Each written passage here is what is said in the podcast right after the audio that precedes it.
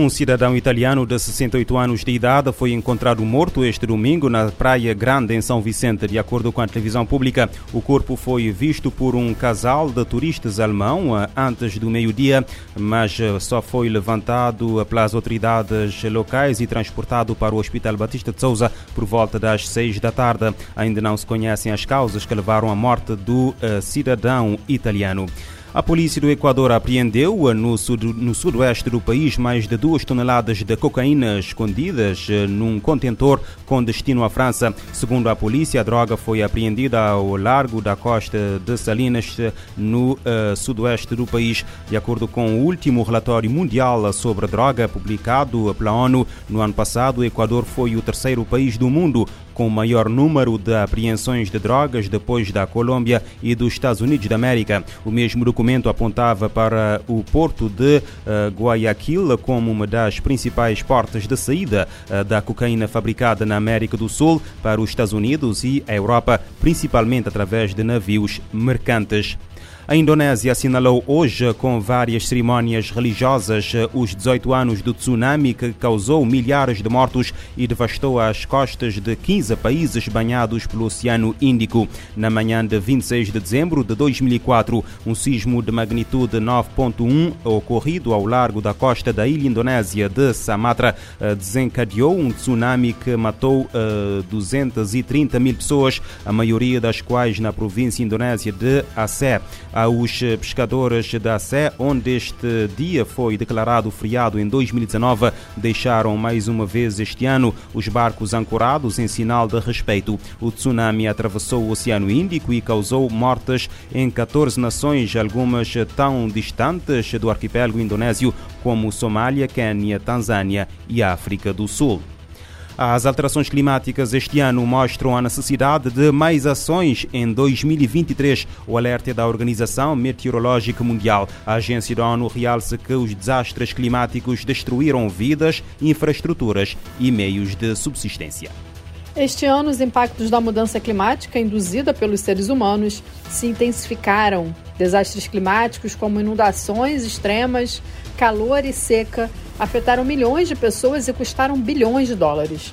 Segundo a Organização Meteorológica Mundial, esses fenômenos mostram claramente a necessidade de se fazer muito mais para reduzir as emissões de gases do efeito estufa, além de fortalecer a adaptação às mudanças climáticas por meio de acesso universal a alertas precoces.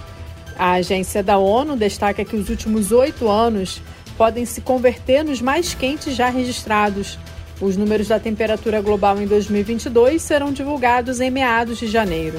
Devido ao Laninha, agora em seu terceiro ano, 2022 não será o mais quente, mas esse impacto de resfriamento será de curta duração e não reverterá a tendência de aquecimento de longo prazo causada por níveis recordes de gases de efeito estufa que retêm o calor na atmosfera.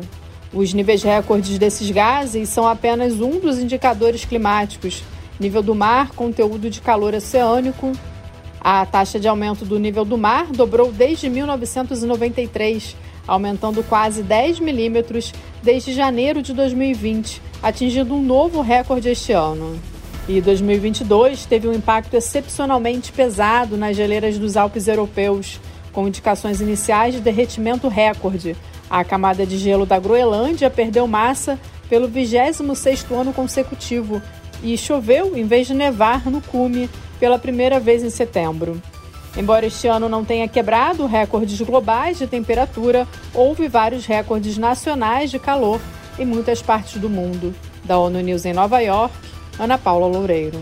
Grandes partes do hemisfério norte estiveram excepcionalmente quentes e secas. A Índia e o Paquistão registraram calor recorde em março e abril. A China teve a onda de calor mais eh, extensa e duradoura desde o início dos eh, registros nacionais e o segundo verão mais seco já registrado. Grandes partes da Europa tiveram uh, repetidos episódios de calor extremo. Na África Oriental, a precipitação tem estado abaixo da média em quatro estações chuvosas consecutivas, a mais longa em 40 anos moçambicanos, o que provocou uma grande crise humanitária que afeta milhões de pessoas. A chuva recorde em julho e agosto levou a grandes inundações no Paquistão. Pelo menos 1.700 pessoas morreram e 7,9 milhões foram eh, deslocadas. Em Moçambique, a Procuradoria-Geral da República acusou um cidadão chinês que defraudou o Estado em mais de 13 milhões e meio de dólares. A reportagem é da Voz da América. Um empresário chinês de nome Jie Zhu é acusado pelo Ministério Público de Moçambique de ter praticado diversos crimes, com destaque para o branqueamento de capitais, lavagem de dinheiro e evasão fiscal, causando prejuízos de mais de 862 milhões de meticais, cerca de 13,5 milhões de dólares norte-americanos, no câmbio atual, ao Estado moçambicano ao longo de 10 anos que reside em Moçambique para o responsabilizar está em fase de instrução na terceira secção do Tribunal Provincial de Sofala um processo crime, segundo revelou o Procurador-Geral da província de Sofala, José Curado. Constatamos também muitas outras irregularidades em relação ao lado fiscal do próprio, do próprio cidadão. Isso também está aliado, que aquilo posso dizer, que eu posso, posso dizer que é a própria, uh, como se diz, associação criminosa. Neste momento em que estamos a instruir os autos, já encerramos por, por um dos estaleiros que se encontra no posto educativo de Sena, porque lá também era lá onde se armazenava produtos florestais. Curado referiu que Jesus está em parte incerta, porém decorrem investigações para responsabilizar também os seus sócios, bem como os que facilitaram a documentação falsa que era usada pelo chinês para movimentar as mais de sete empresas de que possuía.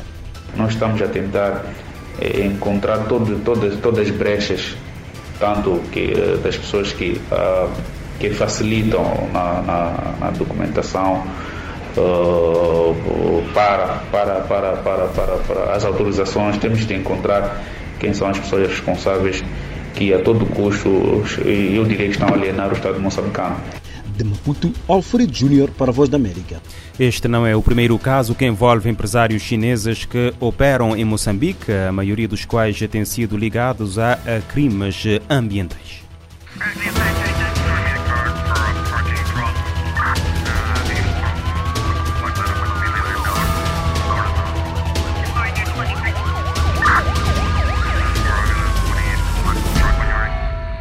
Este programa está disponível em formato podcast no Spotify e em radiomorabeza.cv.